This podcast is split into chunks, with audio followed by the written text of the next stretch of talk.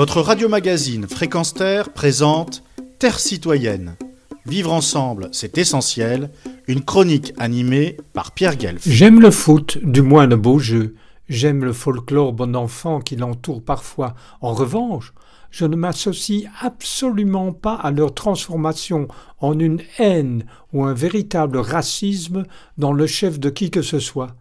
Il faut raison garder. N'y a-t-il pas assez de problèmes climatiques et sociaux comme cela? Quand je lis le titre du quotidien le soir, qui s'est autoproclamé le monde belge depuis longtemps, pourquoi les Belges jubilent-ils quand la France perd? Je corrige aussitôt l'amalgame les par des Belges. Heureusement, l'article nuance ce titre.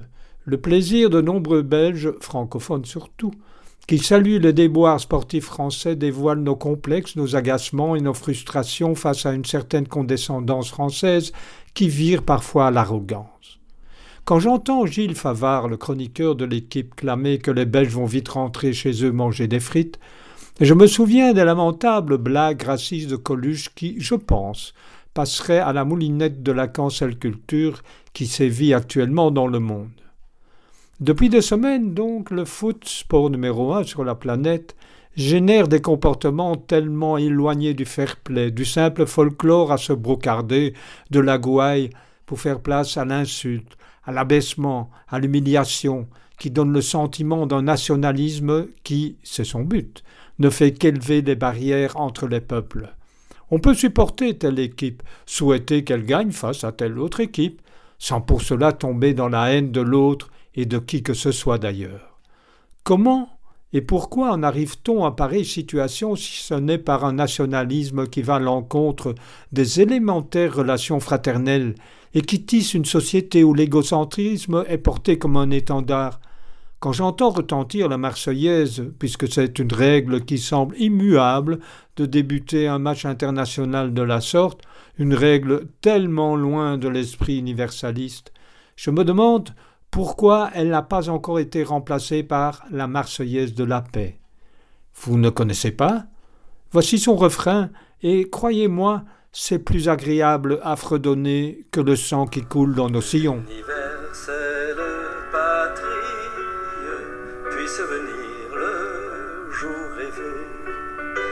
de la paix, de la paix chérie, le rameau